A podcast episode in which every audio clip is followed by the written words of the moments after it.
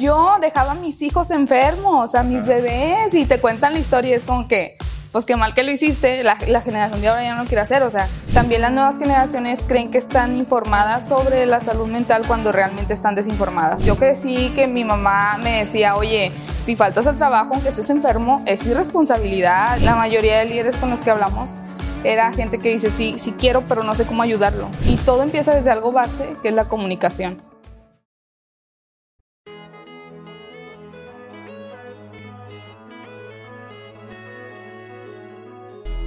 Bienvenido a Sanando Relaciones, un podcast diseñado para cuestionar creencias, soltar cuentos y vivir la vida de tus sueños. ¿Estás listo? ¡Comenzamos! Muchísimas gracias por darle play a este nuevo episodio del podcast de Sanando Relaciones. Mi nombre es Joaquín Domínguez y estoy muy contento de tener hoy una vez más un episodio con cada uno de ustedes, pero sobre todo con mi invitada. Ella es Silvia Ramos, fundadora de Dale Hype Silvia, bienvenida a Cenando Relaciones. ¿Cómo estás? No, muy bien, gracias por invitarme. La verdad es que es la primera vez después de la pandemia que grabo ya. Ya presencial. Se extrañaba, ¿no? Se siente el nervio. Ah, se siente diferente. se tiene uno que cambiar y poner pantalones. el tráfico. el tráfico. Sí, pasa, pasa este cambio. Y también, bueno, sé que estás estrenando también podcast, ¿no? Sí, de hecho, este, tuvimos unas fallas técnicas, pero lo, oh. ya cuando salga. este va a ser el primero. Estoy este, explorando. Ah, no, este, se llama Lo Simple este, y lo van a poder encontrar en todas las plataformas. Súper, pues estaremos al pendiente de Dale, Simple. No, a Lo Simple. Ah, a Lo Simple. Mezclé los nombres de Dale Hype con Lo Simple. Súper. Oye, eh, Silvia, yo sé que tú, gran parte de tu proyecto y lo que has trabajado tiene que ver muchísimo con, creo yo, que más que cómo trabajarlo, cómo reducirlo es cómo ponerle nombre. De repente el término eh, se ha vuelto como muy popular o muy hasta fancy en algunos sentidos en las organizaciones, en las empresas, en las personas, pero creo que es un tema que siempre ha existido, pero creo que no lo habíamos nombrado y es el famosísimo burnout. Eh, este, dice por ahí, me puse a hacer como mi investigación, dicen que también se conoce, digo, para tropicalizarlo a español, es como el síndrome del desgaste profesional o síndrome de estar quemado. Sí, el estrés laboral crónico, le diría yo. Ya, ya sí, para más rápido. es, el estrés laboral crónico, muchos lo confunden. De hecho, en una investigación de 10, o sea, de cada 10 colaboradores, 7 lo confunden este, lo confunden por el hecho de que ya se, se estresan en un momento y dicen, no, pues estoy, ya estoy quemado. También porque no se le ha dado tanta visibilidad o profundidad a ese problema, pero sí está grave y es cuando ya vienes, no sé, hay, todas las personas lo viven diferentes, pero ya vienes todos los días como que con estos estresores y no lo sabes controlar. Y aquí el, el punto también no es, es, sanatizar el estrés, por así decirlo, porque siempre va a haber situaciones que lo detonan, más bien es saber manejarlo, incluso hay estrés que nos ayuda a llegar a un estado de flow y poder hacer actividades, ¿no?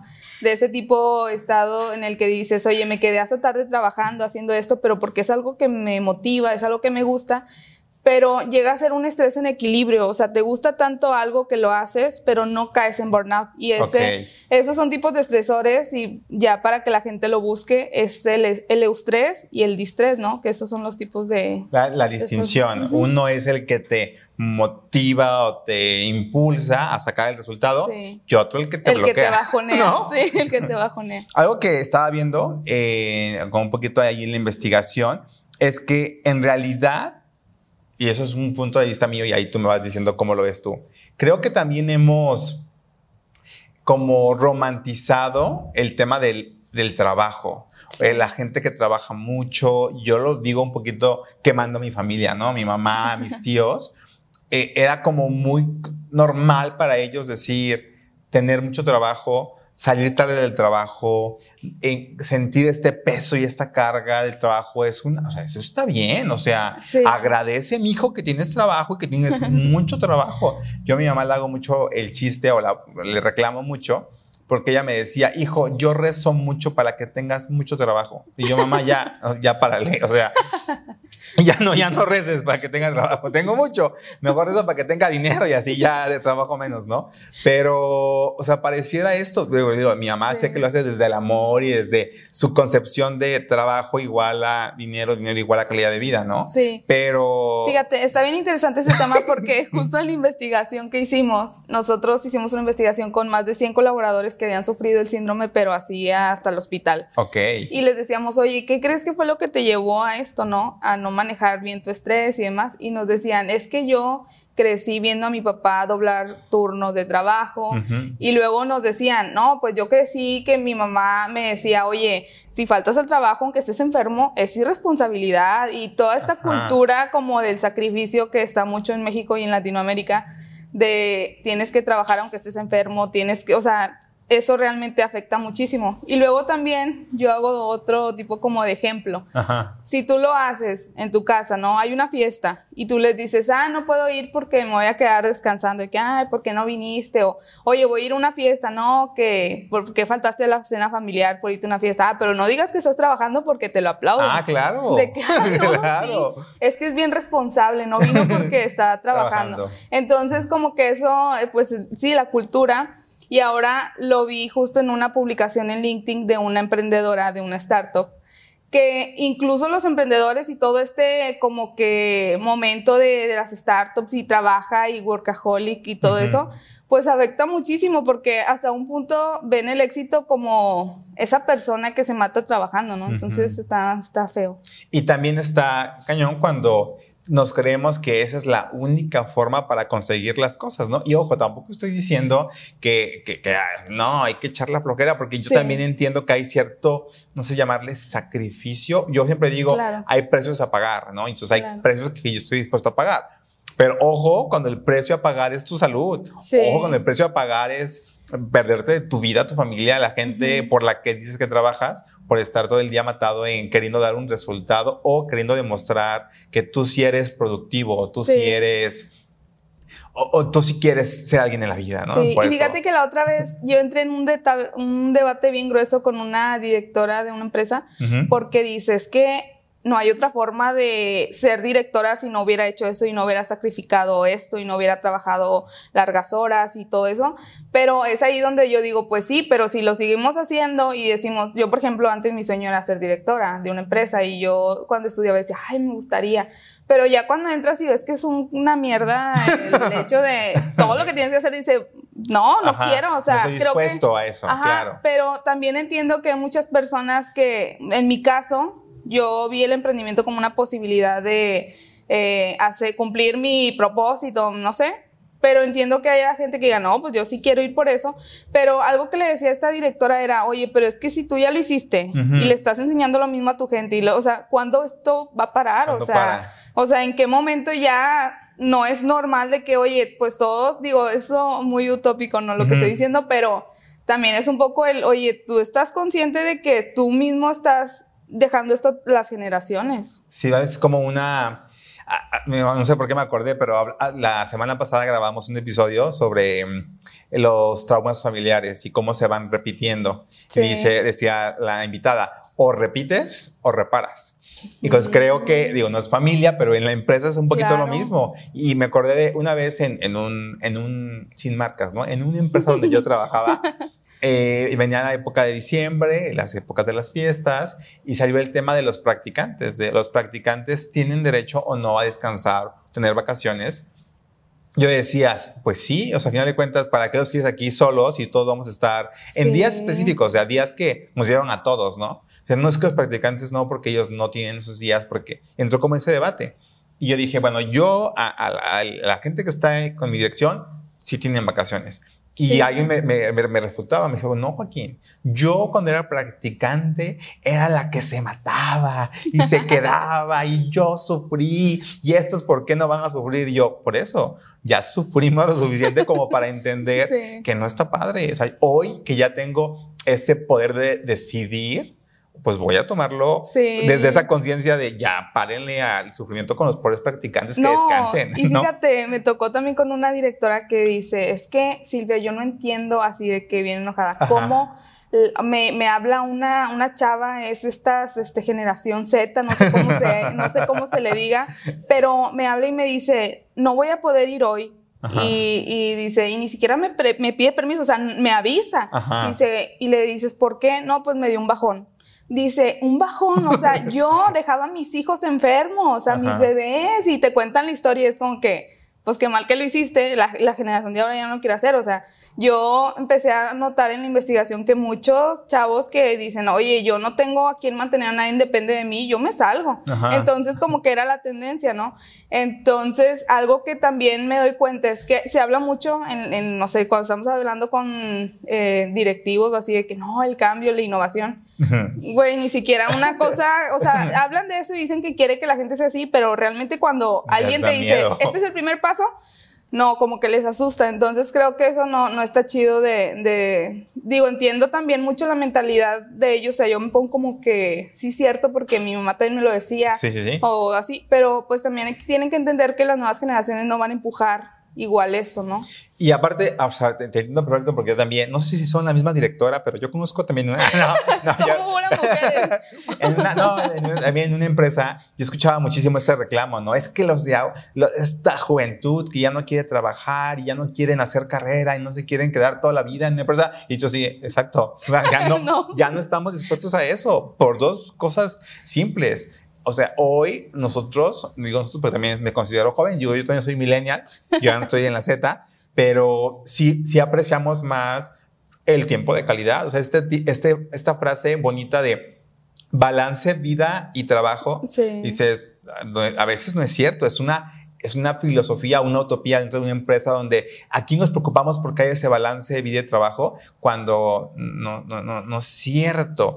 Y el punto es aquí puedes tú como adulto criticar a los jóvenes que no están dispuestos a sacrificar todo por el trabajo, porque la verdad, hoy nos damos cuenta, y creo que veo un poquito ese ejemplo, veo papá y mamá y digo, valió la pena que no estuvieran conmigo por tener vacaciones o, las vacaciones de lo que nos, porque puedes tener vacaciones más baratas, ¿no? O más sencillas. Y no es un tema de no querer lo mejor para tus hijos, es un tema de qué tanto estás sacrificando el tiempo para estar con ellos por estar trabajando y en una empresa que al final del día ni siquiera sabes si te van a porque uno piensa que les van a poner una estatua de porque trabajaste aquí y la verdad es que se van y, Ahora, súmale eso a que ya ni hay pensión, ya no...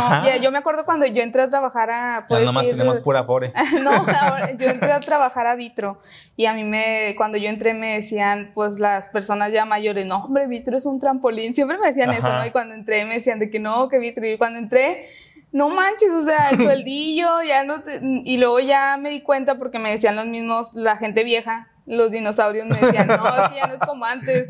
Y de hecho ellos mismos me recomendaban, salte de aquí, si tú fueras, porque ya eran señores grandes, me decían, si tú fueras mi hija, yo te diría que te vayas. Porque ellos se habían quedado desde prácticas y llevan toda su vida y había un señor que ya hasta había hecho pozo así de que tenía su, su colchonetita donde subía los pies y todo. Y pues ya ahí te dices, oye, te arrepientes del error de no haberte arriesgado. Yo ahí fue donde dije, no, pues sí prefiero arriesgarme ahorita y no tengo nada que perder. Totalmente, y mucho que ganar, como dicen por ahí.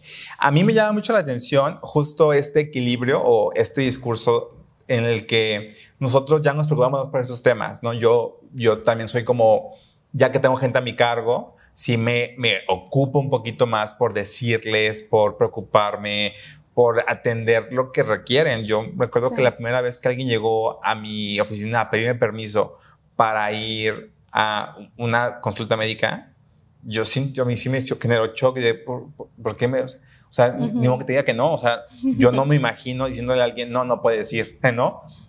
Dile a tu doctor que trabajas hasta, ¿no? O sea, me dice, dale, o sea, creo que ya ahí está, para mí, esa sensibilidad de decir, yo sé que tus resultados no van a cambiar porque te deje salir una hora, dos horas antes, ¿no?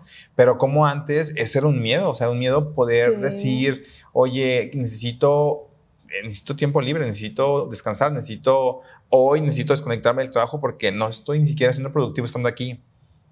¿En cuánto entra este discurso de las generaciones? Y hablamos un poquito como de los boomers y un poquito también hasta la X, que todavía llegan a pensar así, en quién está, o sea, cuál es el equilibrio, porque creo que tampoco podríamos decir, ay, no, pues todos amor y paz y no, no, trabajamos. Yo les decía, hay gente que le renuncia a Google.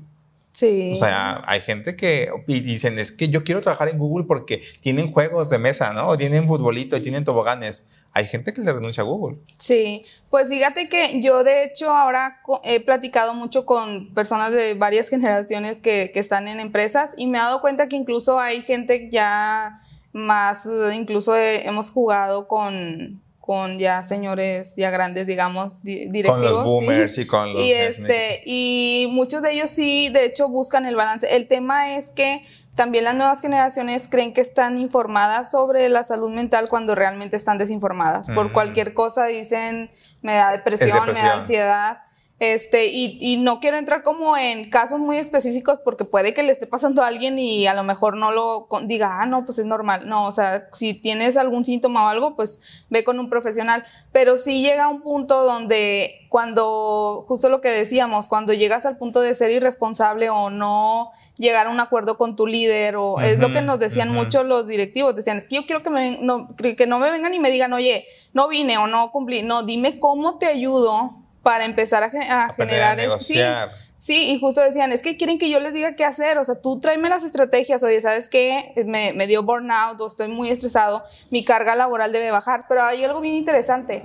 Cuando hicimos la investigación, nosotros hicimos un tipo de, ah, ¿cómo se le llama? Pues sí, experimento, y le... Eh, unas directivas lo que hicieron fue darles trabajo de más a sus colaboradores y ninguno se negó y, ellas decían de que, oye, pero ya están topados, o sea, es muchísimo. hasta esperando, que, esperando que le digan que no. Sí, y, nunca se negaron. Al contrario, había colaboradores que se ponían trabajo para decir, oye, yo soy, yo, yo aquí en la empresa no me corran, o sea, yo estoy haciendo todo esto, ¿no?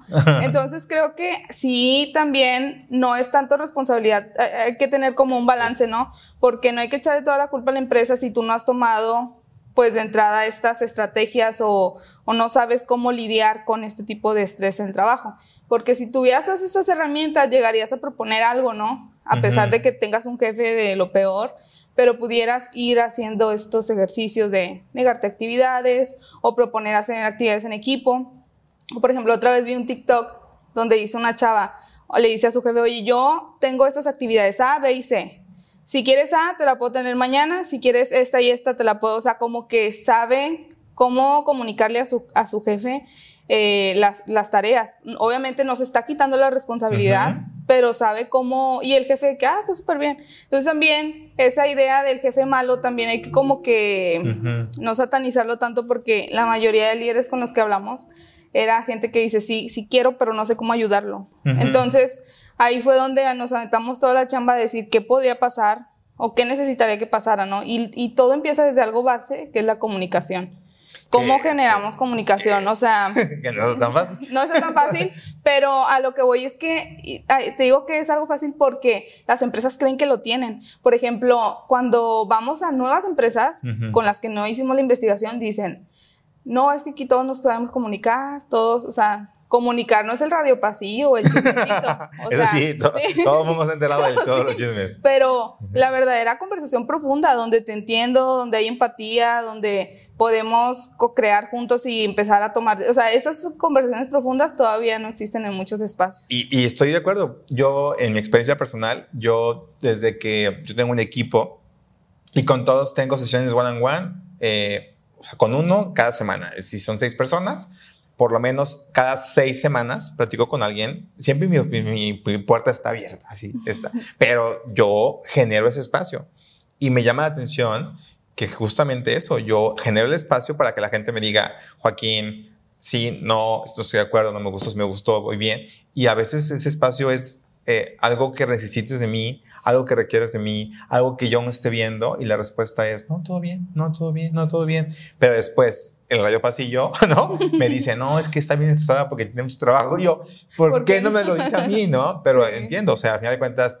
pues sí, también sé que no me quiero excusar de, ah, yo ya, puse el esfuerzo, no sé qué más requiero hacer, para que realmente ese espacio sea de confianza y la gente me lo diga, porque probablemente lo volteo a mí. Si a mí mi jefa me pregunta, algo que no te guste, no, no, todo muy bien, ¿no? O sea, no sé, generamos, no sé, hay mucho, mucho, trabajo de comunicación. Sí. O te digo yo que no está tan fácil. De trabajo de confianza profunda y todo eso. Sí, ese es el trabajo real que hay que hacer. Sí. Me gustaría mucho eh, conocer un poquito más de tu historia, porque sé que esto que hoy, a lo que hoy te dedicas, pues creo que es el fruto de un, pues, un burnout para ti y poder vivirlo, experimentarlo. Y me llama la atención conocer tu historia.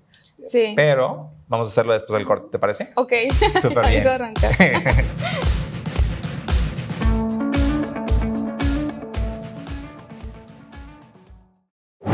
Estás escuchando Sanando Relaciones, un podcast de Joaquín Domer. Continuamos.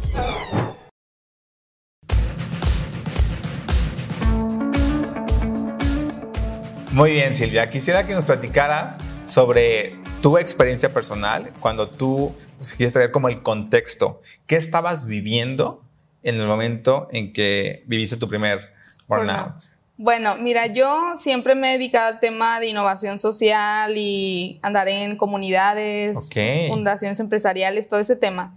Eh, de hecho, tengo una ONG este, y actualmente se dedica a temas de salud mental. Pero yo estaba todo completamente en eso y estábamos en la pandemia y una organización muy grande nos dice, oye, como que está muy chido lo que están haciendo de innovación social y todo, ¿por qué no hacen una investigación en corporativos? O sea, llevan la innovación social en corporativos. Entonces la pregunta era, la pregunta o el reto era, ¿cuál es un problema que hay en las organizaciones que puede afectar la vida diaria de los colaboradores? O sea, que puede afectar a la sociedad. Y yo realmente no sabía ni qué, o sea, ni qué íbamos a hacer, pero nos asignaron un mentor que andaba full en el trabajo, o sea, nos ponía así de que, oigan, vamos a vernos en la mañana y casi creo que todo el día, ¿no? Entonces yo, la verdad es que le sigo muy bien el ritmo a, a este mentor y yo digo, no, voy a darlo todo aquí porque él decía, oigan, de esto que estamos haciendo completamente gratis, o sea, realmente vamos a sacar un producto, un servicio que va a solucionar un problema, ¿no? Entonces no sabemos ni cuál. Pero el punto es que nos metimos a investigar con 10 corporativos y nos dicen, no, pues el estrés laboral y el estrés laboral y todo. Y está el típico chiste de que te tiemble el ojo, el cuello y Oye, no es chiste. bueno, pero es que siempre que lo decimos. Sí, te tiembla. pero la gente se ríe cuando dices que te tiembla. Y, o sea, ahí hasta memes, ¿no? Es un chiste.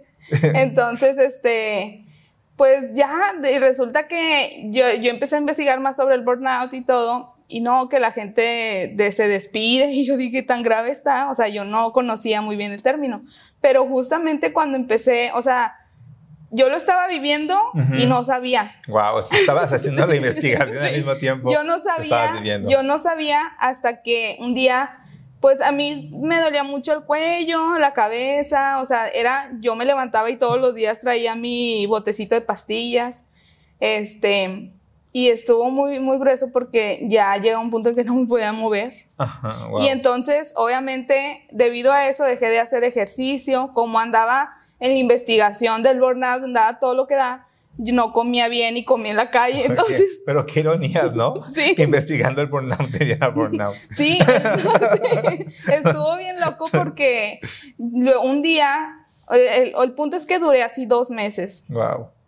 Y yo pues vivía con las pastillas, iba al doctor porque me dio colitis y me decía el doctor, no, pues ya tomaste de todo, empecé a ver borroso de los ojos y me puse lentes y ni con los lentes, o sea, era algo bien horrible, hasta que un día estaba en mi casa y me se me empezó a así poner duro el cachete.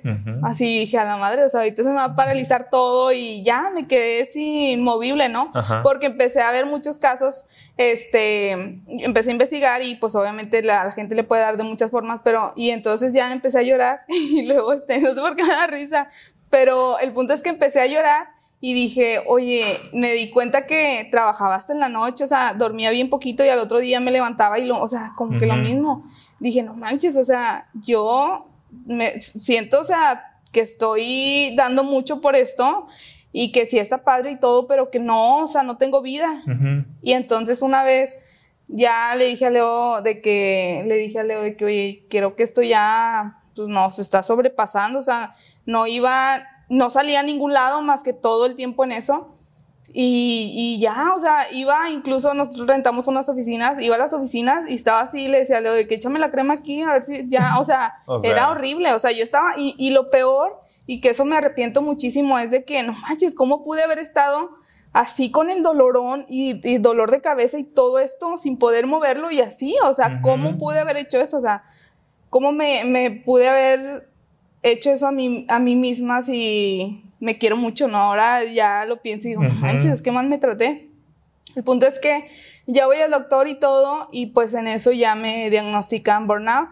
Y lo que hice fue pues detenerme. Me, me detuve casi creo que un mes este, De- en de- de recuperarme, break, ajá. ajá, de recuperarme.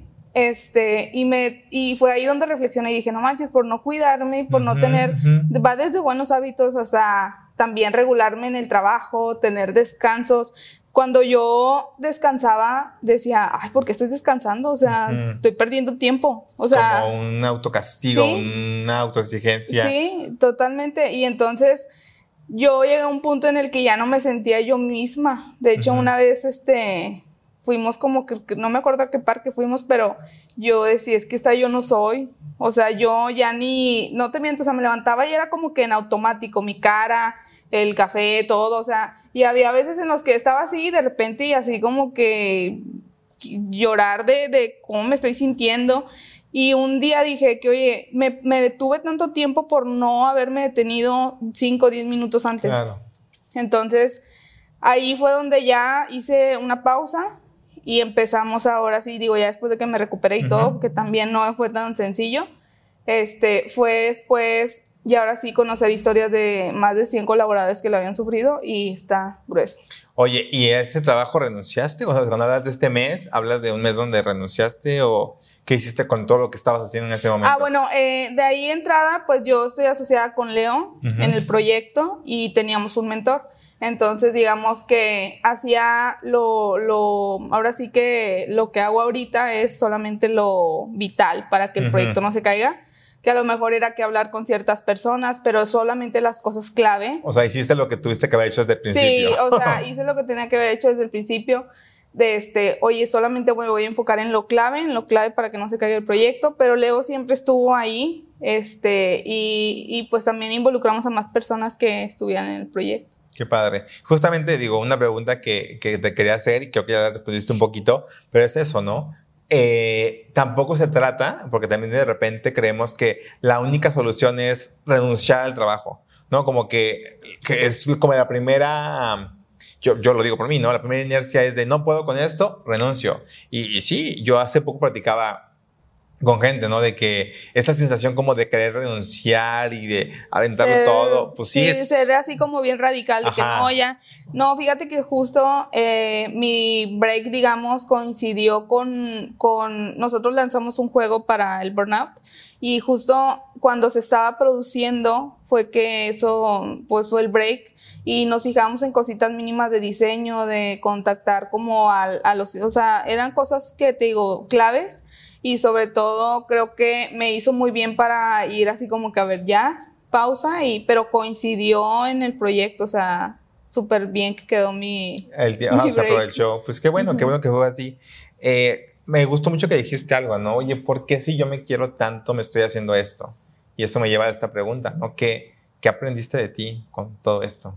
pues aprendí que primero o sea como que considero lo clave es que no sabía manejar el estrés.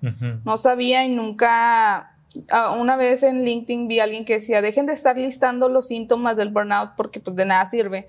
Y yo, no, sí sirve, porque si yo hubiera visto eso antes, mínimo aunque fueran listados, aunque sean el típico post de cinco cosas que debes de saber del burnout, lo que sea, yo hubiera dicho, ah, ok, esto que estoy sintiendo es un síndrome y, y es esto, o sea, como que lo hubiera relacionado. Entonces, primero, que estaba, estaba desinformada. Otra, que sí creo que romantizaba mucho el trabajo, o sea, ahorita ya les digo de que no, no lo romanticen, pero antes yo lo hacía. Y lo hacía porque creo que en mi círculo había gente que, que era lo, como que lo que yo percibía, ¿no? Pues es lo, hay lo que estar haciendo, Eso es lo correcto. Este, era lo como que lo que yo percibía. Y otra cosa que aprendí es que no, no vale la pena, no vas a llegar más lejos. O sea, hay gente que dice, yo sí llegué muy lejos haciendo eso, pero yo puede que no. Entonces yo me di cuenta que, oye, pudo haber sido diferente y hubiera sido el mismo resultado, incluso mejor, porque ahora que ya tengo esta mentalidad, eh, ya ahora veo el descanso como una inversión. Entonces ya digo, no, eso, o incluso como delegar también, hay cosas que, oye, esto yo no, incluso al inicio yo quería hacer todo. Y este mentor dice, no, es que tú no puedes estar diseñando porque tú tienes que estar haciendo esto. Entonces, creo que el hecho de, de, ir creciendo con esa mentalidad de, oye, no tengo que hacer todo y como darle valor a tu descanso y todo, creo que eso ha funcionado. Es como que esto me está retornando al final. Totalmente. Ahorita me recordaste cuando yo era niño. Yo fui un niño, no era inteligente en el sentido de que, porque yo digo inteligente es el que no estudia y saca 10 yo era machetero, o sea, yo era de tengo que estudiar y tengo que, y, puntos extras, puntos extras, y quién, quién yo, yo, o sea, yo hacía todo para poder sacar el 10, ¿no? Y me da risa porque de repente mis, mis primos que ya tienen hijos, le dicen a sus hijos de que su tío Joaquín sacaba puro 10 y él era bien inteligente, no sé qué, y puro 10. A ver, pregúntenle cómo lo hacía y yo de, no lo hagan, no vale la pena.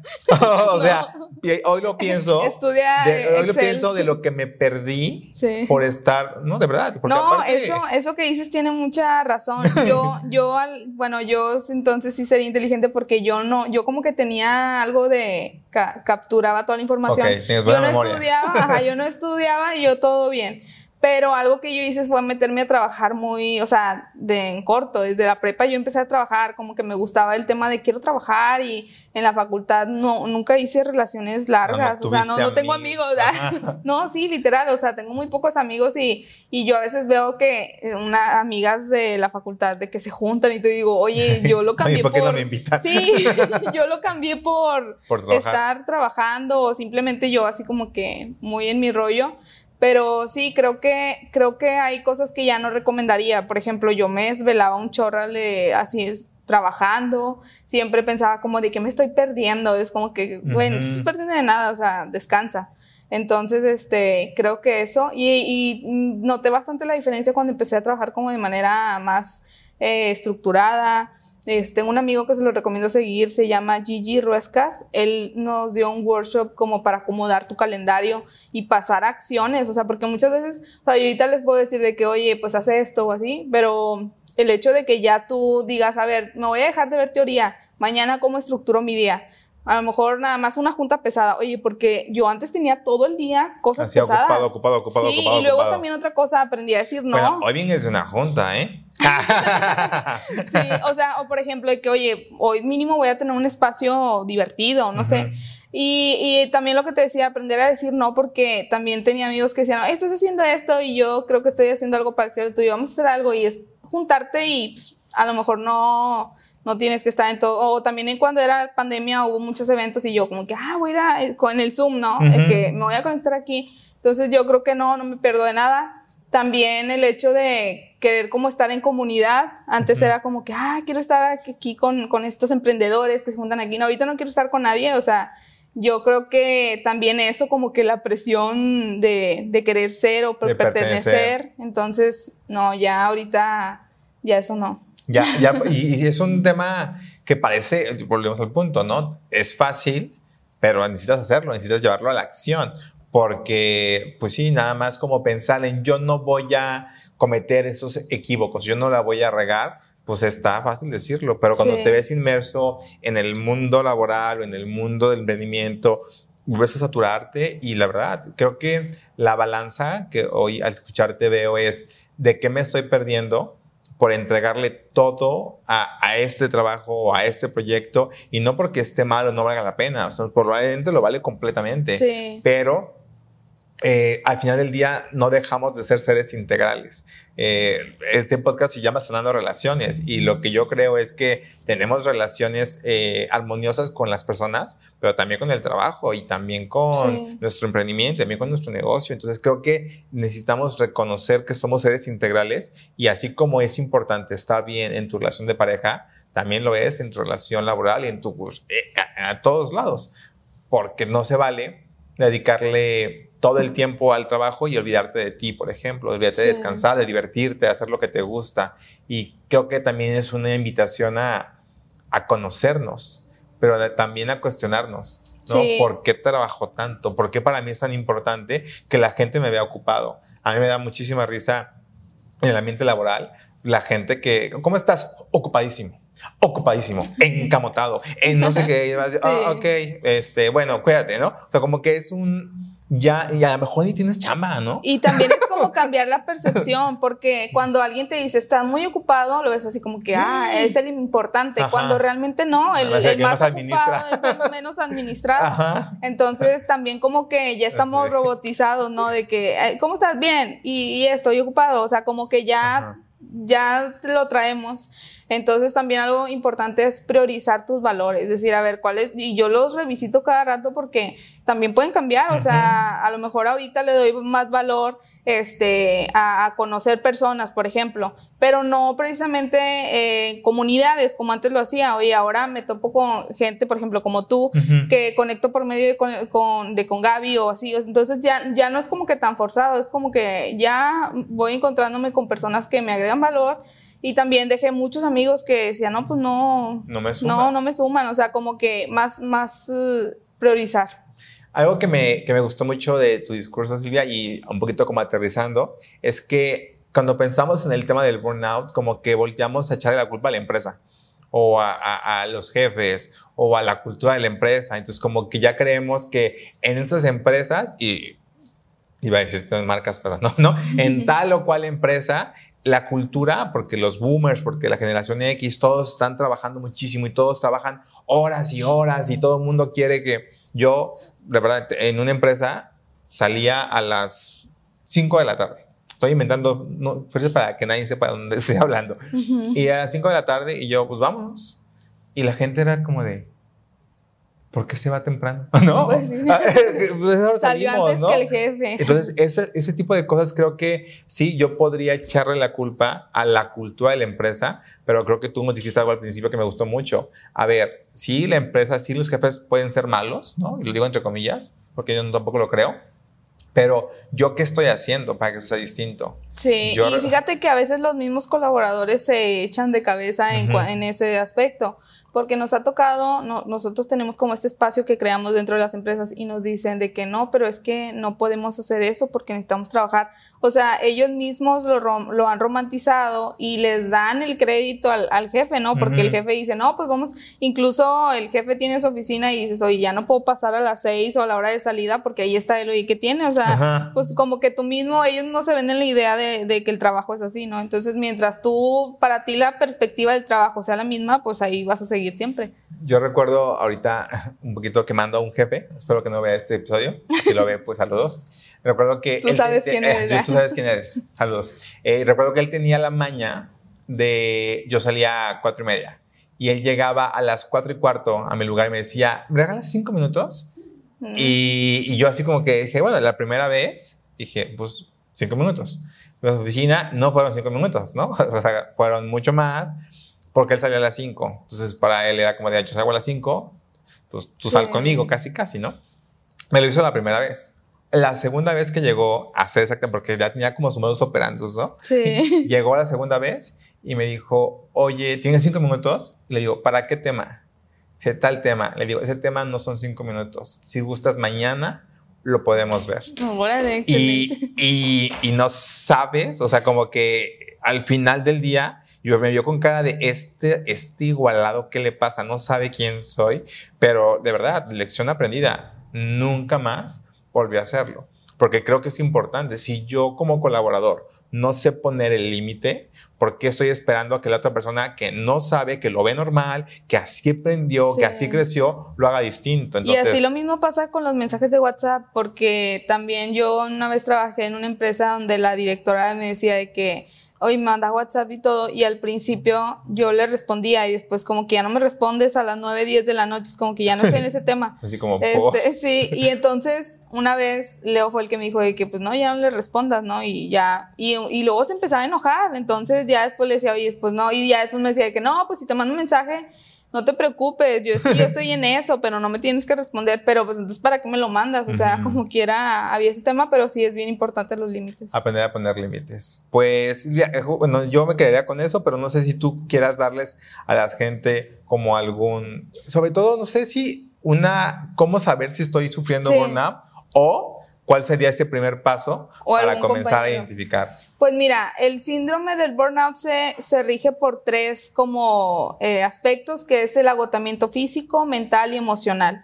Eh, primero, eh, tú te empiezas a sentir aburrido, este, cometes errores, te sientes irritable. y lo de cometer errores son en cosas que incluso ya hacías de rutina y ahora ya las haces mal. Y después empieza el agotamiento emocional, ¿no? Ya te sientes un poco más triste, más decaído, ya no te sientes motivado en tu trabajo. Y ya después empiezan los síntomas físicos, te tiembla el ojo, te duele el cuello, te da, te da colitis, gastritis. así el, ah, en el límite. Pero eh, como algo que les voy a decir es revisa tu calendario y ve marcando en color el, el tiempo que te sientes estresado y así te vas dando cuenta. O sea, por ejemplo, eh, esta junta yo estoy muy estresado, estas reuniones, y si lo marcas en rojo vas a ver, ay, güey, todos mis espacios están la mayoría del tiempo. mapeando tus emociones. Y incluso yo también otra cosa que les digo a, a, los colaboradores es antes de tu trabajo y después de tu trabajo que te hace sentir estresado y sobre todo qué puedes tú hacer para cambiarlo, porque no le eches la culpa a la empresa, primero empieza por ti mismo. Me encanta, Silvia. Muchísimas gracias de verdad por haber venido, por haber compartido. Y si la gente quiere saber más de este discurso y, conocerte más o incluso llevarte a su empresa, creo que también es algo bien padre. Eh, ¿Dónde te pueden encontrar? Eh, bueno, pues en LinkedIn, ahí comparto muchísimo contenido sobre esto. Entonces, Silvia, silviaj.ramos. Eh, también en dalehype.com, ahí pueden encontrar todo lo que hacemos del juego, cómo reírse del estrés y abrir espacios profundos. Me encanta la idea. Muchísimas gracias Silvia por haber venido aquí, por traer esto tan importante, sobre todo por recordarnos que sanar también, también toca hacerlo en el trabajo, como que creemos que el tema del desarrollo personal no entra en el trabajo y yo creo que hoy más que nunca hay que estar bien en el trabajo para también estar bien en nuestra vida cotidiana. Sí, hacer las paces con el trabajo. Totalmente de acuerdo. Muchas gracias Silvia. De nada. Y también gracias a ti por ser parte de este despertar de la conciencia. Te recuerdo que puedes seguirme en Instagram como Joaquín Domer y te mando un fuerte abrazo de corazón a corazón. Nos vemos la próxima semana en un episodio más de Sanando Relaciones. Bye.